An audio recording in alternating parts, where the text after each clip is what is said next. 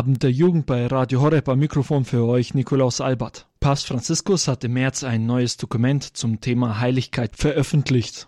Der Titel lautet Von starren Statuen und leuchtenden Heiligscheinen. Nee, natürlich nicht. Der wirkliche Titel Freut euch und jubelt. Aber jetzt mal ganz ehrlich, woran denkst du zuerst, wenn du das Wort Heiligkeit hörst? Ein wenig ist man schon versucht, an die starren Statuen in der Kirche zu denken, die andächtig nach oben schauen und sich dann dabei zu denken, naja, wenn das jetzt mein Ziel sein soll, dass Heiligkeit aber viel mehr ist und sogar etwas Erfüllendes hat, zeigt der wirkliche Titel Gaudete et exultate, also auf Deutsch Freut euch und jubelt. Die Heiligkeit ist etwas Großes, und auch Papst Johannes Paul II. hat immer wieder den Jugendlichen bei den Weltjugendtagen zugerufen, Habt keine Angst, die Heiligen eurer Zeit zu sein. Jemand, der diesen Ruf des Heiligen Vaters Papst Johannes Paul II. mit eigenen Ohren gehört hat, ist Pater Martin Baronowski von den Legionären Christi. Er kennt sich super gut mit Papst Franziskus aus. Wenn man mit ihm bei Facebook befreundet ist, merkt man, dass kaum ein Tag vergeht, an dem Pater Martin kein Zitat von Papst Franziskus postet. Außerdem ist er in der Kinder- und Jugendarbeit der Legionäre Christi tätig. Mit Pater Martin bin ich jetzt verbunden. Hallo Pater Martin. Grüß Gott, hallo. Pater Martin, wie ging es dir, als du diese Worte von Papst Johannes Paul II. bei den Weltjugendtagen gehört hast, habt keine Angst, die Heiligen des neuen Jahrtausends zu sein? Ja, ich habe das ganz besonders intensiv bei dem Weltjugendtag im Rom im Jahr 2000 erlebt. Und ich muss schon sagen, Papst Johannes Paul II hat mich dort unglaublich fasziniert und inspiriert, aber gleichzeitig natürlich auch überrascht, weil es mir auch als Jugendlicher und als junger Ordensmann so ging, dass Heiligkeit nicht unbedingt etwas sehr Greifbares, etwas Konkretes zu sein scheint. Und so war es dann auch, als Papst Johannes Paul II., jetzt der Heilige, sein Programmschreiben für das 21. Jahrhundert veröffentlicht hat, Novo Millennio Eniunte, schreibt er, der Pastoralplan für das neue Jahrtausend ist Heiligkeit. Das hat mich dann schon ein bisschen vom Hocker gerissen und mich dazu herausgefordert, mich mit dem Thema ein bisschen näher zu beschäftigen. Und deshalb freut es mich, dass Papst Franziskus das jetzt auch mit seinem Schreiben aufgegriffen hat und den Gläubigen von heute wieder neu vorlegt. Ja, und was äh, bedeutet für dich persönlich jetzt Heiligkeit? Also du hast gesagt, erstmal wusstest du nicht so richtig. Wenn du heute so darauf zurückschaust, was bedeutet Heiligkeit für dich ganz persönlich? Natürlich wäre es jetzt anmaßend, wenn ich sagen würde, ich, ich bin heilig, weil ich glaube, Heiligkeit ist immer ein Weg, auf dem man ist. Aber gleichzeitig ist es etwas, was ich als Geschenk sehe, was uns als Christen durch Christus gegeben wurde. Wir sind ja mit der Taufe auf diesem Weg der Heiligkeit geschenkt worden, uns das Leben Christi geschenkt. Wir haben dieses Leben Christi und die Herausforderung, das Abenteuer, das Schöne an diesem christlichen Leben ist, dieses Geschenk immer mehr auszupacken, immer mehr zu entfalten. Und das sehe ich als Heiligkeit, besonders für mich jetzt in der Nachfolge Christi als Priester, als Ordensmann, etwas von dem zu entdecken, wie Christus gelebt hat und ihn da nachzufolgen, ihn da nachzuahmen. Ja, wenn man jetzt so das Thema Heiligkeit hernimmt, äh, vor allem gerade für einen Jugendlichen, ist dieses Thema für einen Jugendlichen von heute überhaupt noch aktuell? Natürlich ist das auf den ersten Blick nicht das, wo die Jugendlichen sofort sagen würden, ja, das ist genau das, was ich gesucht habe. Aber wenn man es genauer sich anschaut, dann glaube ich, ist es gerade in den Umständen der heutigen Zeit eine Einladung, die Aktualität und Bedeutung der Heiligkeit aufzuzeigen. Der Papst Franziskus tut das in dem Schreiben in der Nummer 29, in dem er sagt, die ständig neuen technologischen Errungenschaften, die Attraktivität des Reisens, die unzähligen Konsumangebote lassen nämlich dem Erklingen der Stimme Gottes manchmal keinen Raum. Und ich glaube, das erfahren die Jugendlichen heute auch sehr deutlich. Alles füllt sich in immer größerer Geschwindigkeit mit Worten, oberflächlichem Genuss und Lärm. Dort herrscht keine Freude, sondern die Unzufriedenheit derer, die nicht wissen, wofür sie leben. Und das erfahre ich auch immer wieder bei Jugendlichen, diese große Frage, wofür lebe ich eigentlich?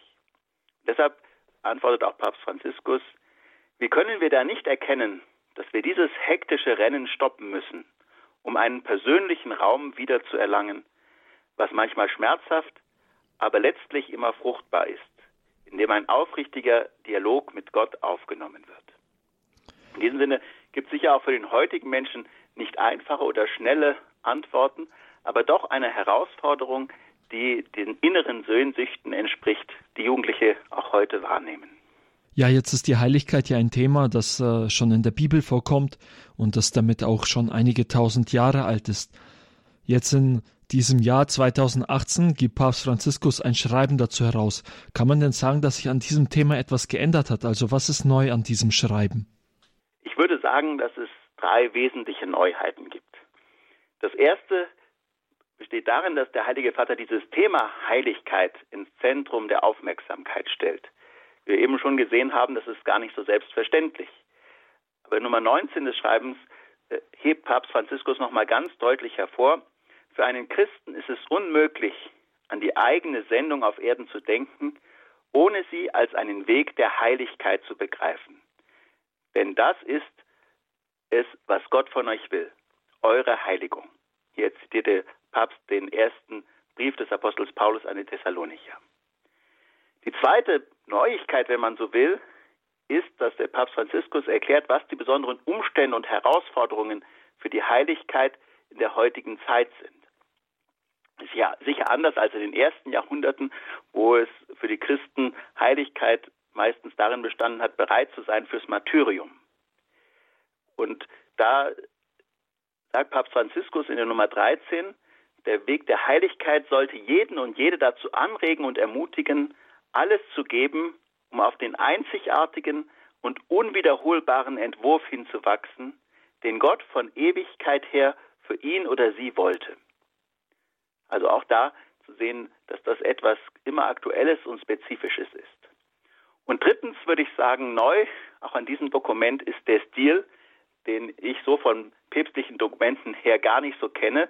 Und um da vielleicht ein ganz konkretes Beispiel anzuführen, ist die Nummer 16, wo Papst Franziskus auf einmal ganz konkret wird und man würde sich gar nicht vorstellen, dass das in einem päpstlichen Schreiben steht. Er sagt dort, diese Heiligkeit, zu der Gott dich ruft, wächst und wächst durch kleine Gesten. Eine Frau geht beispielsweise auf den Markt zum Einkaufen, trifft dabei eine Nachbarin, beginnt ein Gespräch mit ihr und dann wird herumkritisiert. Trotzdem sagt diese Frau innerlich, nein, ich werde über niemanden schlecht reden. Das ist ein Schritt hin zur Heiligkeit. Zu Hause möchte ihr Kind dann über seine Fantasien sprechen. Und obwohl sie müde ist, setzt sie sich zu ihm und hört ihm mit Geduld und Liebe zu. Ein weiteres Opfer, das heilig macht. Dann erlebt sie etwas Beängstigendes. Aber sie erinnert sich an die Liebe der Jungfrau Maria, nimmt den Rosenkranz und betet ihm gläubig. Das ist ein weiterer Weg zur Heiligkeit. Dann geht sie aus dem Haus, trifft einen Armen und bleibt stehen, um liebevoll mit ihm zu reden. Das ist ein weiterer Schritt. Ich glaube, hier wird deutlich, dass das kein Dokument ist mit großen theologischen oder philosophischen Analysen, sondern darauf ausgerichtet ist, ganz konkret zu sein, ins Leben umgesetzt zu werden. Und das ist, denke ich, etwas, was Papst Franziskus auszeichnet und was er hier der Kirche zum Geschenk macht. Gut, wenn wir jetzt so dieses Beispiel nehmen, dieser Frau des Papst Franziskus erwähnt, das könnte man ja sagen, so sind viele Dinge, die eigentlich Überwindung kosten. Und wenn man jetzt auch eine Umfrage starten würde, würde es äh, sicher dazu kommen, selbst unter Christen, jedenfalls in Deutschland, sage ich mal, dass wenige sagen würden, ja, Heiligkeit, das ist mein Lebensziel. Viele Menschen können heute wohl mit dem Begriff Heiligkeit eher wenig anfangen, aber wie ist das jetzt in diesem Dokument? Also wie faltet Papst Franziskus das weiter aus? Ich glaube, Papst Franziskus ist da sehr realistisch und deswegen ist er sich natürlich auch bewusst, wie das Thema heute wahrgenommen ist. Und ich würde sagen, dass genau das auch ein Grund für das Schreiben ist, weil er die Notwendigkeit erkennt, wieder neu zu erklären, wieder neu zu verstehen, worum es im christlichen Leben geht. Und daher unterstreicht der Heilige Vater auch gleich zu Beginn des Schreibens in der Nummer 1, dass der Ruf zur Heiligkeit eine Grundaussage der Bibel ist. Und letztlich geht es dabei um die Fülle des Lebens, die Gott seinen Geschöpfen schenken möchte. Der Papst Franziskus schreibt dort, der Herr fordert alles. Was er dafür anbietet, ist wahres Leben, das Glück, für das wir geschaffen worden. Er will, dass wir heilig sind und erwartet mehr von uns, als dass wir uns mit einer mittelmäßigen, verwässerten, flüchtigen Existenz zufrieden geben. Ich glaube, mit dieser Erklärung, in dieser Perspektive wird deutlich, dass Heiligkeit nicht etwas Altmodisches ist, sondern was alle Menschen zu allen Zeiten angeht, weil sich jeder diese Fülle des Lebens wünscht. Ihr hört den Abend der Jugend hier bei Radio Horeb am Mikrofon für euch Nikolaus. Ich bin im Gespräch mit Pater Martin Baronowski von den Legionären Christi, der uns hier gerade einige Neuigkeiten bringt zu dem neuen Schreiben von Papst Franziskus Gaudete et Exultate, das im März veröffentlicht worden ist. Thema ist die Heiligkeit und mehr über dieses Thema der Heiligkeit hört ihr jetzt gleich nach einer Musikpause. Hier ist erstmal für euch die Immanuel Lobpreis Werkstatt mit dem Song Komm herab, o Heiliger Geist.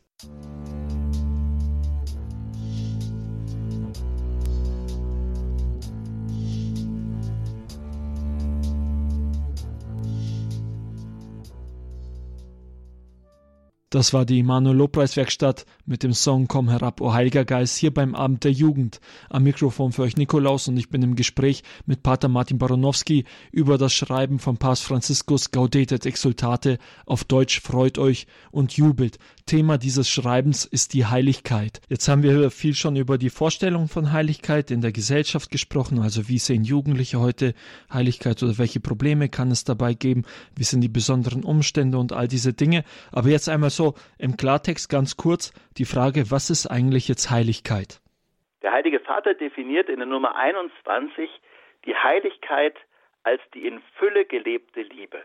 Und dadurch wird auch deutlich, dass das nicht etwas ist, was wir uns selber anschaffen können, was wir selber machen können, sondern wie es der Heilige Vater schreibt, letztlich ist es Christus, der in uns liebt.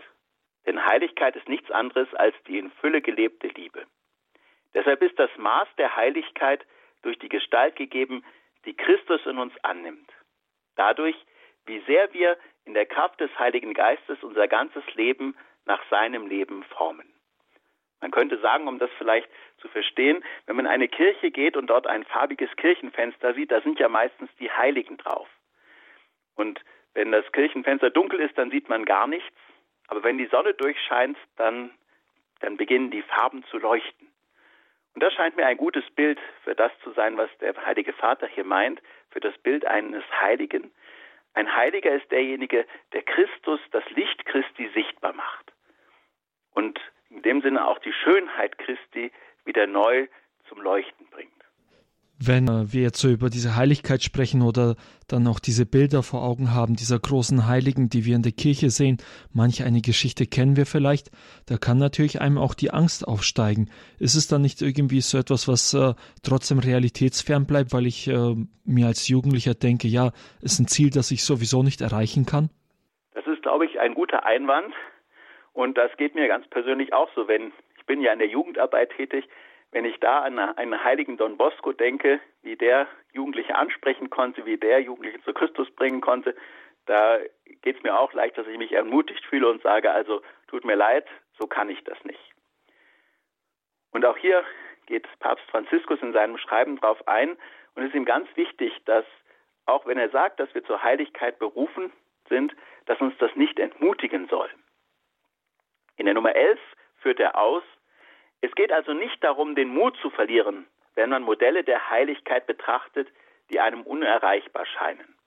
Hier möchte ich einfügen, sicher viele Heilige, die wir kennen, die sind sicher heroisch, aber wo man sagen würde, so wie eine Mutter Teresa oder wie ein Pfarrer von Ars oder ein Pater Pio, das kann ich eben nicht. So sagt Papst Franziskus dann auch, es gibt Zeugnisse, die als Anregung und Motivation hilfreich sind, aber nicht als zu kopierendes Modell.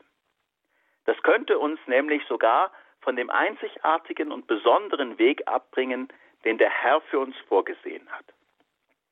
Worauf es ankommt, ist, dass jeder Gläubige seinen eigenen Weg erkennt und sein Bestes zum Vorschein bringt. Das, was Gott so persönlich in ihn hineingelegt hat. Und nicht, dass er sich verausgabt, indem er versucht, etwas nachzuahmen, das gar nicht für ihn gedacht war. Wir sind alle aufgerufen, Zeugen zu sein. Aber es gibt viele existenzielle Weisen der Zeugenschaft. Also das scheint mir ganz äh, wichtig zu sein, dass Heiligkeit nicht eine Kopiervorlage ist.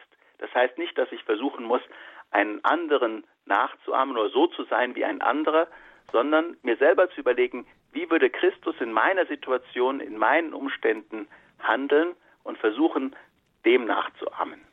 Okay, wenn es dann nicht um eine Nachahmung geht, also von irgendwelchen Heiligen, würde das ja auch dann eigentlich bedeuten, dass die Heiligkeit zu jeder Zeit etwas anderes bedeutet, oder? Dass jetzt gerade, wenn ich wieder so an diese Worte denke von Johannes Paul II., der den Jugendlichen immer wieder zugerufen hat zu seiner Zeit, habt keine Angst, die Heiligen des neuen Jahrtausends zu sein. Hat das dann die Bedeutung, dass das irgendwie anders aussieht, die Heiligkeit in diesem Jahrtausend als im letzten Jahrtausend oder sogar vielleicht vor 2000 Jahren? Sicher hat die Heiligkeit zu allen Zeiten auch gleiche Elemente. Also immer geht es darum, Christus nachzuahmen, Christus sichtbar zu machen. Aber dennoch hat sicher auch jede Zeit konkrete eigene Herausforderungen. Ich habe schon gesagt, in den ersten Jahrhunderten war das sicherlich die Bereitschaft zum Martyrium. Und so gibt es sicher auch heute Felder, die ganz neu sind, die Menschen in früheren Zeiten so gar nicht hatten. In Nummer 30 nennt Papst Franziskus folgendes Beispiel gleichen Ablenkungsmöglichkeiten, die das moderne Leben überfluten, führen auch zu einer Verabsolutierung der Freizeit, in der wir die Geräte, die uns Unterhaltung oder kurzlebige Vergnügungen bieten, uneingeschränkt nutzen können. Die Konsequenz ist, dass unsere eigentliche Sendung darunter leidet, dass das Engagement schwächer wird und der großzügige und bereitwillige Dienst nachzulassen beginnt. Dies entstellt das spirituelle Leben. Kann ein spiritueller Eifer gesund sein, der mit einer Trägheit in der Verkündigung des Glaubens oder im Dienst an den anderen einhergeht. Und so glaube ich, dass es in der heutigen Zeit ganz neue Schwierigkeiten gibt, mit denen Christen, auch vielleicht gerade junge Christen, konfrontiert sind, aber gleichzeitig auch ganz neue Chancen, weil diese neuen Medien ja nicht nur Ablenkung beinhalten, sondern auch ganz neue Möglichkeiten, den Glauben zu verkünden Zeugnis für den Glauben zu geben. Super, und das ist sicher auch ein Grund dafür, wieso Papst Franziskus ausgerechnet jetzt noch einmal dieses Schreiben herausgibt, Gaudetet exultate, freut euch und jubelt. Wenn man jetzt dieses äh, Schreiben zusammenfassen möchte in ein paar Worten, wie könnte man das machen? Also was ist jetzt so die Quintessenz vom Ganzen? Ja, da würde ich den Heiligen Vater selbst zu Wort kommen lassen.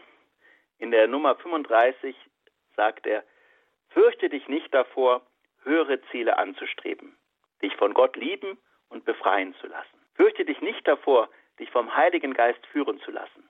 Die Heiligkeit macht dich nicht weniger menschlich, denn sie ist die Begegnung deiner Schwäche mit der Kraft der Gnade. Im Grunde genommen gibt es, wie Leon Bloy sagte, nur eine Traurigkeit im Leben, kein Heiliger zu sein. So verstehe ich dieses Schreiben des Heiligen Vaters als eine Ermutigung, vielleicht gerade die falschen Vorstellungen über Heiligkeit zurückzulassen, nicht den, die Entmutigung zu haben, sich mit kleinen Dingen zufrieden zu geben, sondern wirklich sich auf das Große einzulassen, auf den Traum einzulassen, den Gott mit uns hat und den er auch mit uns verwirklichen kann und möchte. Super, vielen Dank dir, Pater Martin. Sehr gerne. Das war Pater Martin Baronowski von den Legionären Christi, der uns einige spannende Informationen zu dem neuen Schreiben von Papst Franziskus Gaudetet Exultate auf Deutsch Freut euch und jubelt hier beim Abend der Jugend auf Radio Horeb gegeben hat. Wenn ihr mehr Informationen über dieses Schreiben haben möchtet, habt ihr eine ganz einfache Möglichkeit. Und zwar, ihr könnt auf Google gehen und bei Google das einfach mal eingeben. Gaudete et exultate beziehungsweise freut euch und jubelt. Da findet ihr dieses Schreiben ganz einfach. Natürlich könnt ihr auch Infos dazu unter unserer Facebook-Seite kriegen, Radio Horeb Young and Faithful. Oder ein weiterer Tipp, ihr schaltet einfach die nächsten Wochen immer wieder beim Abend der Jugend rein, denn da wird Pater Martin Baranowski immer wieder so kleine Kurzimpulse zu diesem Schreiben euch geben. Und jetzt geht es gleich weiter hier beim Abend der Jugend mit etwas Musik. Nachher hört ihr Florian, er gehört zur Jugend 2000 und wird euch über seine Erfahrungen mit den Weltjugendtagen erzählen. Und zur Einstimmung auf sein Zeugnis hören wir jetzt auch direkt die neue Hymne zum Weltjugendtag, der jetzt im Januar 2019 stattfinden wird, und zwar Nimm mein Jahr.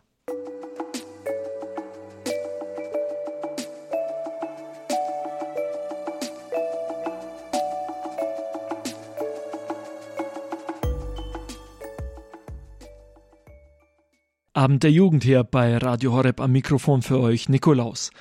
Nur noch knappe fünf Monate, dann ist es wieder soweit. Der nächste Weltjugendtag steht an, und zwar im Januar. Die Location ist dieses Mal etwas weiter weg. Der Weltjugendtag wird in Panama sein. Gemeinsam mit Papst Franziskus machen sich über eine Million Jugendliche auf dem Weg, um den Glauben an Christus zu feiern. Papst, Glaube und begeisterte Jugendliche, das passt alles nicht zusammen, denkst du? Dann hör dir jetzt einmal an, was Florian zu sagen hat. Er war zum ersten Mal auf dem Weltjugendtag mit 17 Jahren in Kanada, Toronto im Jahr 2002 und hat da seine Erfahrung gemacht. Heute ist er 33 Jahre alt und arbeitet im Gefängnis als Pastoralreferent und gehört auch zur Jugend 2000, die Fahrten zum Weltjugendtag veranstaltet. Hallo Florian. Hallo Nikolaus, guten Abend. Ja, Florian, dass jemand, der Pastoralreferent ist, begeistert vom Weltjugendtag ist, ist jetzt ja irgendwie klar, oder? Ja, das könnte man schon annehmen. Also, aber unverständlich ist. Ja, aber äh, wie war das für dich jetzt als 17-Jähriger vor dem ersten Weltjugendtag? War da auch klar, dass du jetzt ähm, begeistert sein wirst vom Weltjugendtag, dass du Pastoraltheologe wirst und so weiter, oder war das anders? Nicht so unbedingt. Also da war eher erstmal der Gedanke da, hey, ich fahre nach Kanada, das ist ein cooles Land, da gibt es viel zum Sehen, was ich noch gar nicht kenne, was ich noch nie gesehen habe und das ist die einmalige Chance mit 17 Jahren darüber zu kommen und eine coole Fahrt mitzumachen. Und wie hat sich dann äh, das weiterentwickelt bei dieser Fahrt nach Toronto? Ja, ich war schon ministrant zur damaligen Zeit und war sicherlich häufiger als andere ähm, in der Kirche anzutreffen. Aber im Laufe der Fahrt habe ich dann merken dürfen, dass Kirche nicht nur das ist, was ich zu Hause in meiner Pfarrei erlebe, dass vor allen Dingen alte Leute drin hocken, sondern dass, dass Kirche jung ist, dass Kirche begeistert, ähm, dass Glaube Freude schenkt im Leben. Ja, also du hast jetzt auch die Alten angesprochen, die natürlich sehr wichtig sind, auch in der Absolut, Kirche, das wollen wir schon klar sagen. Aber jemand, der etwas älter ist, der ja auch immer äh, zum Weltjugendtag kommt, das ist ja der Papst. Damals Toronto, das war ja noch Papst Johannes Paul II., der zu dem Zeitpunkt auch schon ziemlich krank war. Wie hat er auf dich gewirkt als 17-jähriger Jugendlicher? Wie hast du ihn wahrgenommen? Absolut bewegend, so diesen, diesen alten, gebrechlichen Mann zu sehen, der damals schon ähm, geschoben werden musste. Ziemliche Erfahrung, diesen, diesen Mann zu sehen ähm, und der dann inmitten den Jugendlichen ist, der der mit ihnen klatscht, der mit ihnen singt, der sie im, im Takt mitbewegt und mit ihnen betet, der ja, ob trotz seines Alters und seines Leidens voller Freude ist und voller Ausstrahlung ist, der total beeindruckend war. Also auf jeden Fall ein Zeugnis, das der Absolut. Papst Johannes Paul II. Definitiv. da abgelegt hat. Ja.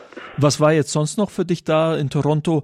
Äh, gab es da einen Moment, wo du gesagt hattest, das war total wichtig für mich, dass ich diese Erfahrung da machen durfte? Für mich war es die ganze Fahrt die, die mich hineingebracht hat, auch in die Jugend 2000, in einen, einen größeren Freundeskreis, einen Freundeskreis, wo ja, Glaube ganz normal ist, wo es dazugehört, in die Kirche zu gehen, wo ich danach in den Gebetskreis reingekommen bin und angefangen habe, den Glauben zu entdecken und die persönliche Beziehung mit Jesus zu pflegen. Das war ja davor jetzt noch nicht besonders so da, wie du gesagt ne? hattest. Ja. ja. Okay. Hast du denn äh, auch bei anderen Weltjugendtagen, also äh, 2002 Toronto war ja Papst Johannes Paul II., sage ich mal, das war sein letzter mhm. Weltjugendtag, den genau. Papst Johannes Paul II. mitgemacht hat. Ab 2005 in Köln war dann Papst Benedikt mit dabei. Hast du auch mit äh, Papst Benedikt äh, auf einem Weltjugendtag eine äh, stärkere Erfahrung gemacht, wo du dachtest, ja, super? Absolut, also 2005 in, in Köln war ich auch dabei, aber viel mehr in Erinnerung ist mir 2011 der Weltjugendtag in, in Madrid, wo ja auch ähm, Benedikt noch mit dabei war als Papst. Ähm, und da war es vor allen Dingen so die, äh, die Atmosphäre am Samstagabend vor der Vigil und nach der Vigil. Den ganzen Tag über war es brütend heiß auf dem Feld, wo wir waren. Und dann ist am Abend ein Gewitter über das Feld gezogen und die Jugend der Welt hat das Gewitter ja, durchstanden. Ähm, und danach war die Vigilfeier und die Anbetung mit dem Heiligen Vater. Und wo mir immer noch in Erinnerung ist, wie, wie dankbar Papst Benedikt war, dass die Jugendlichen ausgeharrt haben mit ihm zusammen, natürlich er etwas ähm, bequemer untergebracht als wir auf dem Feld, ähm, aber der trotzdem nicht wusste, wie geht's weiter heute Abend, kommen wir noch zur Anbetung oder nicht mehr. Und so dieser Moment zu durchleben, auch zusammen zu beten, dass das Gewitter möglichst bald vorbei ist und keine Schäden hinterlässt. Ähm, und dann nach dem Sturm und nach dem Lärm des Gewitters einzutreten in die Stille der Anbetung, das ist ein Moment, wo ich heute noch Gänsehaut bekomme, wenn ich daran denke. Hast du bis dahin auch schon Erfahrungen mit der Anbetung gemacht oder war das dann eine der ersten Erfahrungen für dich in Madrid? Nee, die sind also seit Toronto immer mehr gewachsen, dass ich ähm, ja zu Anbetungen in der Pfarrei war, aber auch ähm, dass ich bei Prayer Festivals war, wo ja auch ähm, dann 24 Stunden am Stück die Anbetung ist über drei Tage hinweg, wo ich schon langsam reinwachsen durfte in die Anbetung und doch war das da nochmal was anderes einfach, gerade weil es unterm freien Himmel war und nach den ähm, nach der großen Show der Naturgewalten so diese diese Stille und diese Schlichtheit, es war beeindruckend. Ja, schön. Bewegend. Ja, ja vielen Dank. Ja. Soweit. So wie, so wie na, man, man, erfährt den Herrn nicht im Sturm, sondern ähm, nicht im Brausen des Windes, sondern eben dann in der Stille. Und das war eine Erfahrung, die man in Madrid ganz konkret machen konnte ja. mit vielen Jugendlichen. Ja. Gut, es war ja damals sogar gemeldet, diese Unwetterwarnungen ja. und äh, viele wurden unruhig und wussten nicht so recht, soll man mit den Jugendlichen da eigentlich bleiben, aber es hatte sich gelohnt, oder? Das Ausharren hat sich absolut gelohnt. Also da zu bleiben, dem Herrn zu vertrauen, das ist auch eine Sache, die man so im, im Laufe der Weltjugendtage lernt, weil es ja immer Massenveranstaltungen sind, man nicht weiß, wie es, ausgeht. Aber Gott zu vertrauen, er fügt schon. Es wird gut, es läuft immer gut bei den Weltjugendtagen. Ja, super. Ja. Das, was Madrid mit Toronto ja gemeinsam hat, ist, dass auch hier ein Papst seinen letzten Weltjugendtag hatte. Also genau, Papst Benedikt hatte da seinen letzten Weltjugendtag, den er mitgemacht hat. Und ab 2013 in Brasilien war dann Papst Franziskus mit dabei. Mhm. In Brasilien warst du auch gewesen, oder? Richtig, Brasilien durfte ich auch mitfahren und ähm, durfte diese Fahrt für Jugend 2000 vorbereiten und, und leiten mit einem größeren Team. Nochmal ganz was anderes, Weltjugendtag auf einem anderen Kontinent mitzuerleben, der ganz anders geprägt ist als wir Europäer, wo Pünktlichkeit nicht so, ähm, so groß geschrieben wird und doch alles klappt. Äh, und auch Papst Franziskus dann zu erleben, der noch relativ frisch im Amt war damals auch. War nochmal eine, eine großartige Erfahrung, hier den, den Glauben zu vertiefen. Ja, hast du denn auch dann in Brasilien ein besonderes Ereignis gehabt, wo du sagen kannst, so heute, ja, das werde ich mir für immer merken, also dieser Weltjugendtag? Ganz sicher, also so meine Weltjugendtage sind auch mit meinem Glaubens- und Berufungsweg verbunden und so durfte ich beim Weltjugendtag in Rio dann meine Frau kennenlernen, an der Copacabana. Ähm, da fliegt man 8000 Kilometer weit, um dann seine Frau kennenzulernen, die auch aus Bayern stammt. Ähm, ich glaube, hätte hier in Bayern hätten wir es nicht unbedingt kennengelernt, aber da haben wir uns dann doch getroffen am Samstagabend vor der Vigil und uns in einer weiteren Woche, die wir noch in Brasilien verbracht haben, mit der Gruppe wirklich intensiv kennengelernt, dass wir ja zwei Jahre später geheiratet haben. Ja, das ist natürlich auch eine schöne Geschichte, dass man äh, beim Weltjugendtag dann letztendlich auch so seine Berufung finden kann. Ja, wenn jetzt ein Jugendlicher zu Hause sitzt und sich überlegt, Panama ist jetzt ziemlich weit, ist auch teuer natürlich, ja. dieser Flug.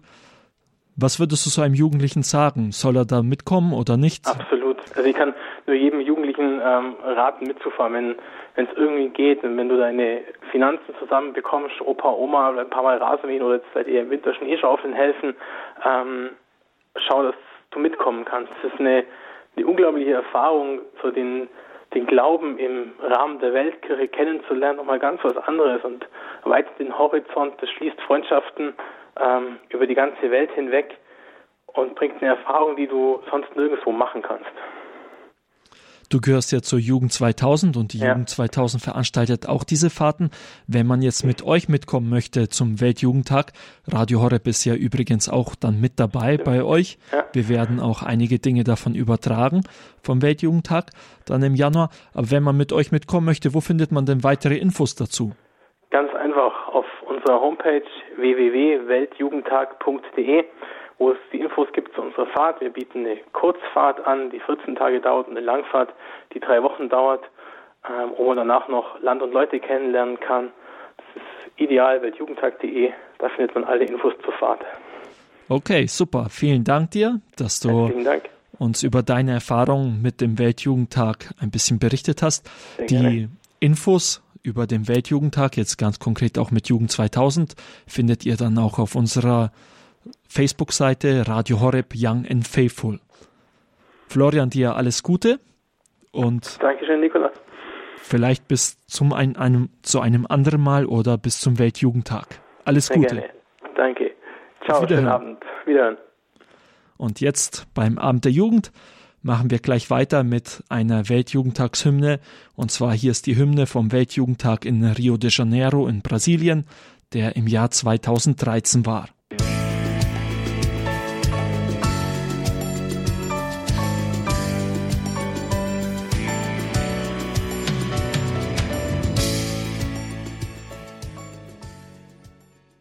Abend der Jugend bei Radio Horeb.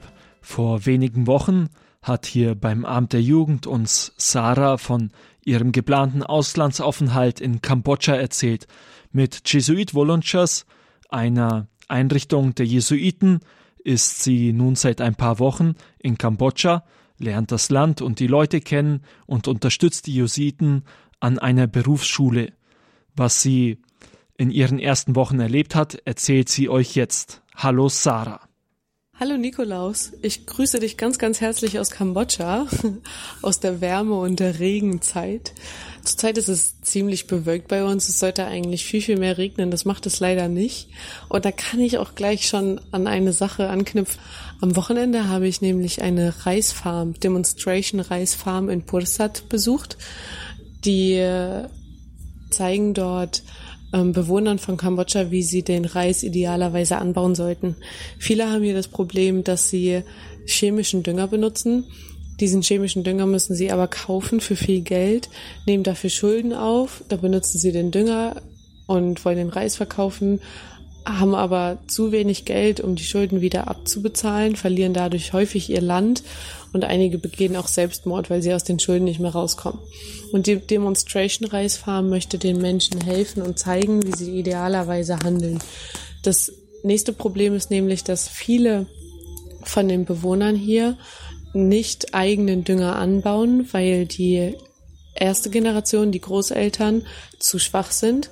Die zweite Generation, die jungen Eltern, arbeiten häufig in der Stadt und haben irgendwie einen Markt, den sie bewirtschaften oder was auch immer. Auf jeden Fall arbeiten sie häufig nicht auf der Reisfarm, wodurch die auch keinen Dünger herstellen können. Und die Kinder, die dritte Generation, können es erst recht nicht, weil sie einfach noch zu jung sind. Und das ist der erste Punkt, wo unsere Einsatzstelle herangehen möchte, dass sie die zweite Generation, die Eltern dazu bringt, auf dem Land zu bleiben, dass sie diesen Dünger herstellen und dadurch ihr Leben durch diese Reisfarm komplett finanzieren können und nicht auf die Stadt ausweichen müssen. Denn dadurch würden sie erstens Geld sparen und müssten keinen chemischen Dünger kaufen und zweitens könnten sie bei ihrer Familie bleiben auf dem Land. Und das nächste, wofür wir uns einsetzen, ist, dass wir den Reis anders anbauen. Denn normalerweise ähm, machen die Kambodschaner das viel so, dass sie den Reis einfach aufs Reisfeld werfen, die Reiskörner, und dann verteilt sich das und es wächst, ja, es, es wird viel Reis gepflanzt. Wenn dann aber das Unkraut entfernt werden soll, wird genauso viel Reis auch entfernt, weil die Maschinen das nicht trennen können. Wir haben ein System entwickelt, wo zwei Reiskörner gepflanzt werden und im Abstand von 30 Zentimetern wieder zwei Reiskörner gepflanzt werden. So entsteht eine, ja, eine schöne Struktur, durch die man mit den Maschinen zum Unkrautjäten perfekt durchgehen kann, weil der Reis sehr akkurat wächst. Und das nächste ist, dass wir dadurch weniger Reis verschwenden. Weniger Reiskörner gehen verloren, wenn wir es pflanzen. Wir haben aber mehr als das Doppelte an Ertrag an Reisernte. Denn Reis braucht sehr, sehr viel Wasser zum Wachsen. Und wenn nur zwei Reiskörner nebeneinander wachsen, können diese beiden viel mehr Wasser für sich in Anspruch nehmen, als wenn da noch mehrere Reiskörner rumherum wären. Und dadurch wachsen sie viel besser und ähm, die Bauern haben einen sehr höheren Ernteertrag, was sehr, sehr positiv für sie ist. Also im Endeffekt wollen wir die Menschen davon abbringen, Geld für chemischen Dünger auszugeben, sondern Speisereste und alles Mögliche, was sie finden können, Blätter, die herunterfallen, dass sie das alles als Dünger benutzen, dass sie weniger Reiskörner verschwenden und dadurch dann mehr Ertrag haben. Das ist ein sehr schönes Projekt, finde ich, weil es den Menschen sehr, sehr viel geben kann und ihnen sehr weit hilft. Bis jetzt wissen leider noch nicht so viele von dieser von dieser Möglichkeit, Reis anzubauen und zu pflanzen. Wir sind aber dabei, das zu verbreiten und ich hoffe, dass es in Zukunft mehr Menschen so machen können, um so ihr Leben besser gestalten zu können. Etwas anderes, von, wovon ich erzählen möchte, ist ein Ausflug, welchen ich am Mittwoch mit meiner Special Education Class hatte. Ich arbeite ja in einem, in einer Ausbildungsstätte für Disabled People, für Behinderte und die Special Education Class arbeitet mit besonders behinderten Menschen. Die sind nicht nur physisch, sondern auch psychisch eingeschränkt. Meine Aufgabe ist es dort, denen zu zeigen, wie sie die Haare waschen, wie sie kochen, wie sie sich die Zähne putzen. Wir machen Agriculture. Vor allem sollen wir denen beibringen, dass sie später alleine leben können und nicht mehr auf Hilfe anderer angewiesen sind. Und es gibt alle zwei Monate mit der Special Education Class ein Outing, ein Ausflug, wohin auch immer. Und wir sind ähm, zu zwei Bergen gefahren, wo jeweils Tempel drauf gebaut sind. Phnom Sarai und Phnom Pros, das heißt wörtlich übersetzt Bergmann und Bergfrau. Und das war super schön, weil die Kinder oder Students vielmehr sind keine Kinder, weil die Students sehr auf sich aufpassen wir hatten viel gelacht auf der Fahrt dahin, haben wir gesungen, niemand hat sich geschämt, irgendwie schief zu singen oder falsch zu singen, sondern wir waren eine Gemeinschaft. Und es war egal, wie man aussieht, wie man guckt, wie gesagt, wie schief man singt. Ähm, wir haben alle miteinander agiert und es war schön zu sehen, wie die Students Spaß haben, wie sie lachen und dann ähm, sind wir angekommen nach drei Stunden Busfahrt, in der wir uns sehr gut beschäftigen konnten bei dem Phnom Pros und haben uns da erstmal die Tempelanlage angeschaut und sind dann in eine Pagoda gegangen. Da haben die Students beten dürfen, was auch sehr, sehr interessant war. Ich fand es schön, wir haben einen Student, der sitzt im Rollstuhl und das war auch, egal wenn Treppenstufen waren, dann haben alle angepackt und haben ihn hochgetragen. Und er durfte auch in die Pagoda und dort beten. Und ich habe bisher noch nie einen, einen ähm, Menschen in eine Pagoda im Rollstuhl beten sehen. Das war toll, weil niemand hat irgendwie schief geguckt, nur weil er im Rollstuhl saß. Diese Akzeptanz, die hier vorliegt in der Gemeinschaft, das ist wirklich toll. Und dann sind wir weiter zum Phnom Srai, haben zwischendurch Mittagessen gehabt und haben den Reis in riesige Blätter gefüllt, die dann unsere Teller waren. Ähm, das Essen hatten wir mitgenommen. Als Dessert gab es Früchte wie immer. Wir haben unglaublich tolle Früchte hier in Kambodscha. Ganz viel Auswahl, die wir in Deutschland gar nicht essen können. Und dann haben wir uns den Phnom Srai angesehen mit unglaublich vielen Treppenstufen. Ich glaube über 250. Und es war super schön, es war sehr warm. Als man oben angekommen ist, hat man erstmal geschwitzt. und danach war das Trinken umso schöner.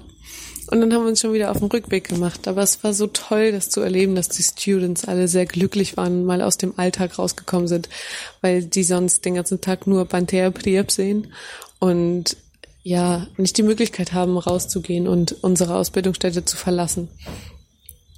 Genau. Und das war ein nächstes Ereignis, was wirklich sehr toll war, was ich nicht missen möchte und wo ich sehr froh bin, dass ich das in zwei Monaten wieder erleben darf. Und ähm, ich freue mich, in drei Wochen wieder von neuen Ereignissen erzählen zu dürfen. Bis dahin wünsche ich schöne drei Wochen. Das war Sarah.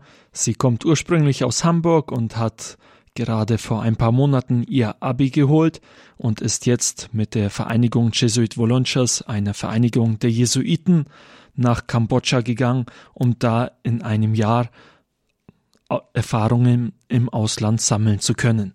Sie hat uns hier beim Amt der Jugend über ihre ersten Wochen in Kambodscha erzählt.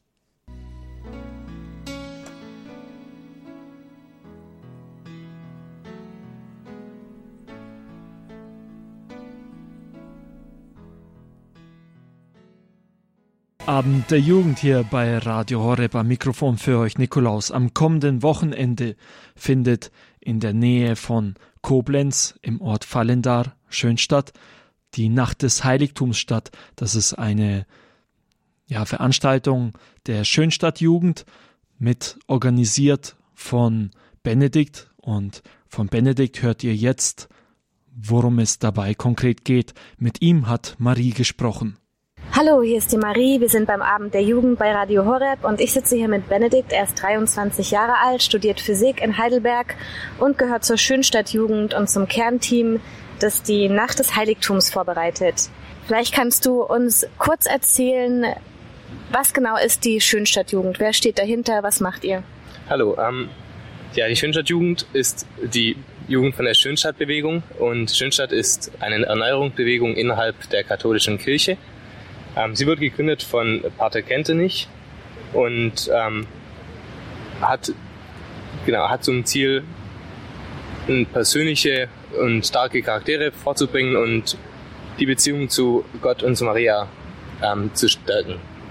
Und was genau, äh, was gibt es für Bewegungen oder was, was beinhaltet die Schönstadtjugend alles? Genau, die Schönstadtjugend ist äh, gegliedert in die in Männer und Frauen. Also gibt es die MJF, Mädchen, junge Frauen, und die SMJ, die Schönstadt Mannesjugend. Die Gruppierungen arbeiten bei der NDH beide zusammen. Da sind Jungs und Mädels zusammen. Ähm, die Schönstadtjugend gliedert sich, oder die Hauptarbeit ist bei den Mädels die FEVO, die Ferienwoche, und bei den Jungs das Zeltlager. Und das Ziel bei beiden ist eigentlich, dass man starke oder dass man sich kennenlernt, dass man Selbstbewusstsein bekommt, seinen eigenen Platz in der Welt findet und das natürlich mit Hilfe von der Beziehung zu Gott und insbesondere auch mit der Beziehung zu Maria. Sehr schön. Ihr veranstaltet die Nacht des Heiligtums. Kannst du uns kurz beschreiben, was die Nacht des Heiligtums überhaupt ist und wie sie entstanden ist? Die Nacht des Heiligtums ist entstanden, oder also die Idee kam nach dem Weltjugendtag 2006 in Köln auf.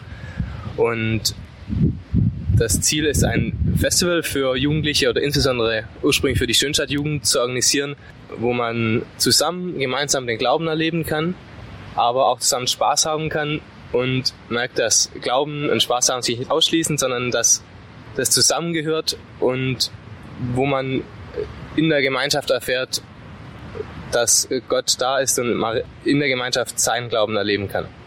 Das heißt, was genau erwartet einen dort, wenn man zur Nacht des Heiligtums kommt?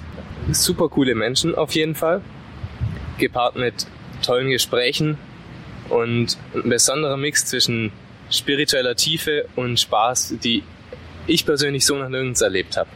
Und wer arbeitet denn alles an, dem, an der Nacht des Heiligtums? Also du arbeitest in der Öffentlichkeit. Wie organisiert ihr das?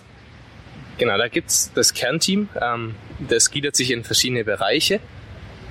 Und da es teilt sich auf in einmal die Liturgie, die, das Programmteam, die Technik, die Logistik, dann die Öffentlichkeitsarbeit, das Deko-Team und dann gibt's noch eine Administration bzw. eine Verwaltung. Und jedes Team oder genau hat halt seine Aufgabe, wie zum Beispiel in der Öffentlichkeitsarbeit, das was ich jetzt hier mache mit dem Interview oder das ähm, Liturgie-Team, das die Gottesdienste und selbsterklärend die Liturgie vorbereitet. Und genau, wo jeder einfach schaut, wo seine Fähigkeiten liegen im, äh, von den Mitgliedern vom Kernteam und da sich bestmöglich einbringt und das dann zusammenwächst. Dann gibt's ähm, vier Kernteamtreffen verteilt im Jahr, wo man sich immer trifft und jeder den aktuellen Stand der Dinge äh, präsentiert und man sich ergänzt und schaut, wie passt es da zusammen und wo das alles dann zu einem großen Projekt zusammenwächst. Und wie bist du dazu gekommen? Seit wann bist du dabei und was hat dich dazu bewegt, dort mitzumachen? Ich bin dieses Jahr das erste Mal im Kernteam dabei.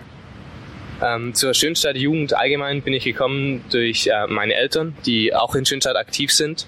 Und dann habe ich meinen Bundesfreiwilligendienst in einem Schönstadt Tagungshaus gemacht und habe da Kontakt zur Schönstadt Mannesjugend ähm, bekommen und bin dadurch immer mehr in Jugendarbeit reingekommen und als ich dann gefragt wurde, ob ich Lust hätte mitzuarbeiten im Kernteam, war das eigentlich ziemlich schnell klar für mich, dass ich das will, weil die Erfahrungen, die ich gemacht habe in der NDH, dass man, dass man einfach persönlich wächst und dass man da viel positive Energie und Kraft gewinnen kann, die wollte ich unbedingt Leuten weitergeben und, und sagen, hey, das ist was Tolles, da könnt ihr mich, da, das bringt euch was und da will ich helfen, dass es weiter existiert und dass es besser wird und genau.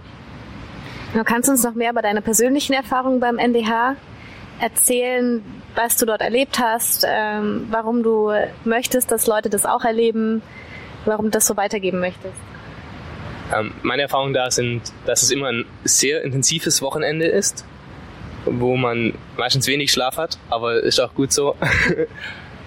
Und man hat tagsüber, also am Samstag sind, fängt es an mit einem, äh, mit einem Mototalk und da spricht immer ein Gast über äh, sein Leben oder über irgendein Thema und äh, basierend darauf gibt es dann Gespräche danach und am Samstagnachmittag gibt es Workshops, wo man sich frei gestalten, frei äh, entfallen kann, je nachdem. Es gibt Sportworkshops, aber auch liturgische Workshops, wo man sich mit seinem Glauben auseinandersetzt und man merkt einfach, dass man da die Freiheit hat, das zu tun, was man will und man hat eine Atmosphäre drumherum, die ähm, einem hilft, ähm, mit, einfach mit, mit Leuten, die selber auch Interesse an Glauben haben, da sich damit auseinanderzusetzen.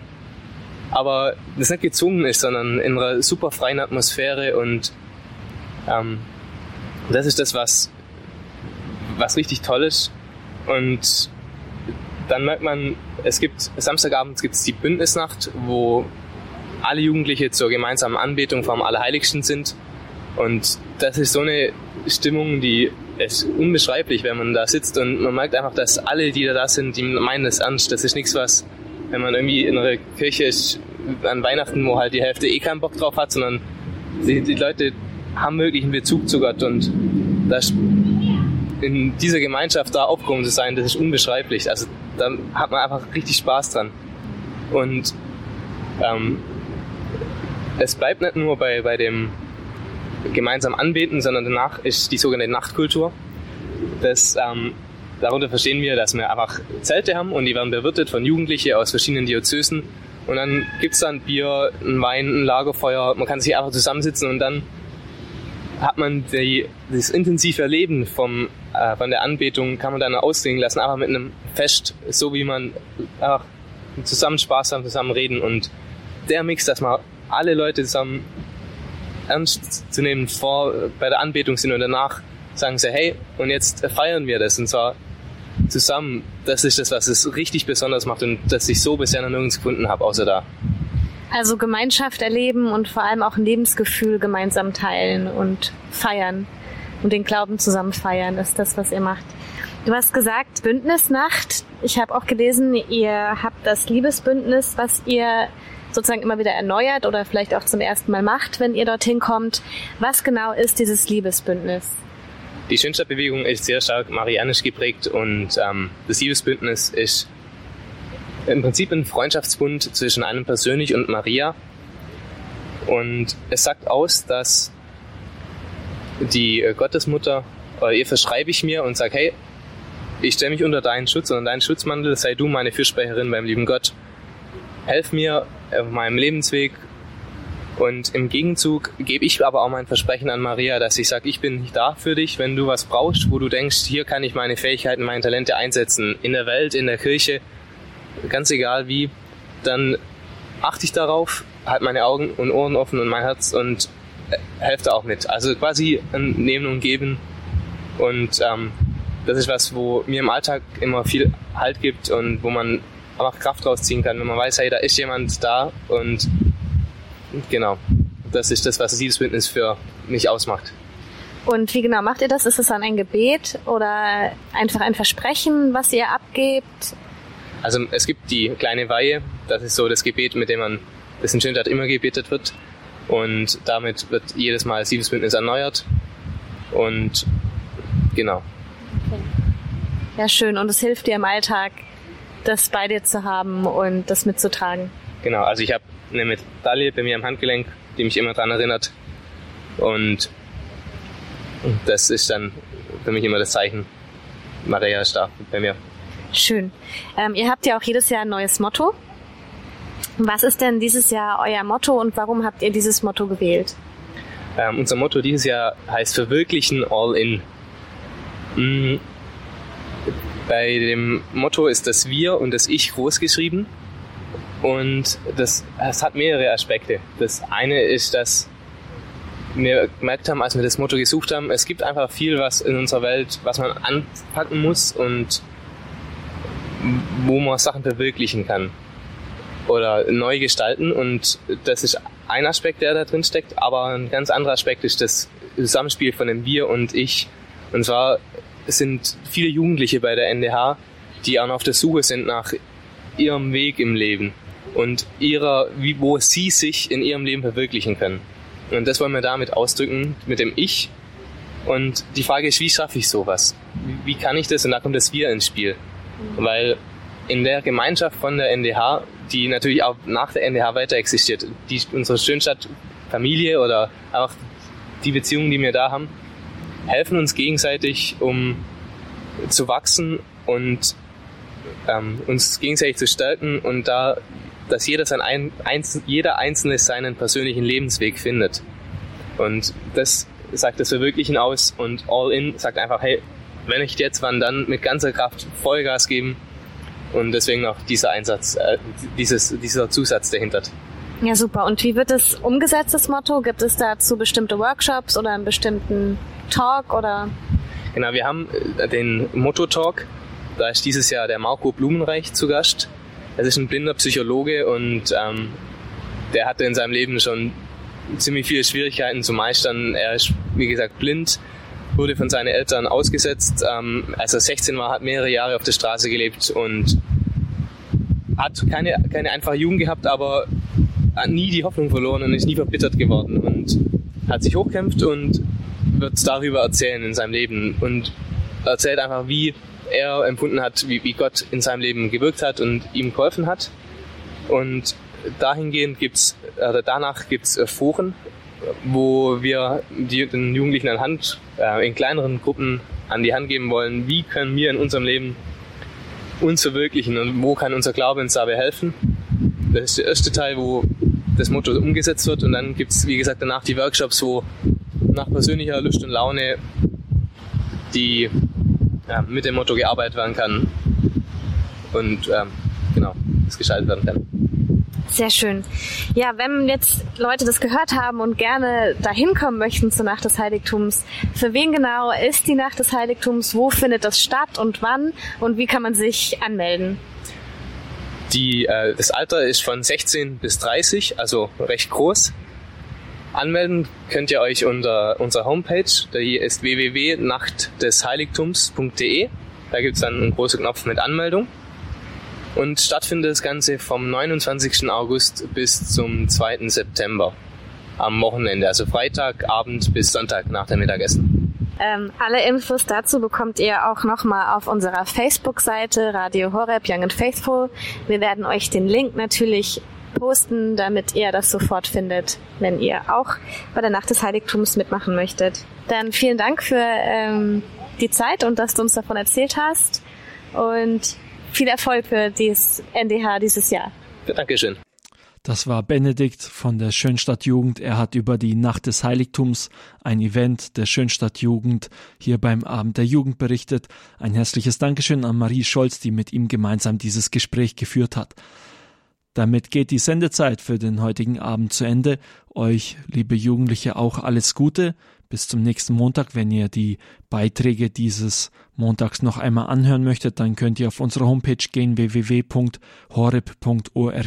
Da findet ihr die Mediathek und dann Abend der Jugend mittendrin könnt ihr anklicken, um dann noch einmal diese Beiträge anzuhören. Nächsten Montag, da findet hier beim Abend der Jugend der Festival Flashback statt. Du kannst hier anrufen, um zu erzählen, was du im vergangenen Sommer getan hast, auf welchen Festivals du unterwegs warst, egal ob Gig Festival, Prayer Festival oder sonst was. Erzähl uns, wo du warst und wir werden dir verschiedene Beiträge bringen von den verschiedenen Festivals. Nächsten Montag hier beim Abend der Jugend ab 19.45 Uhr.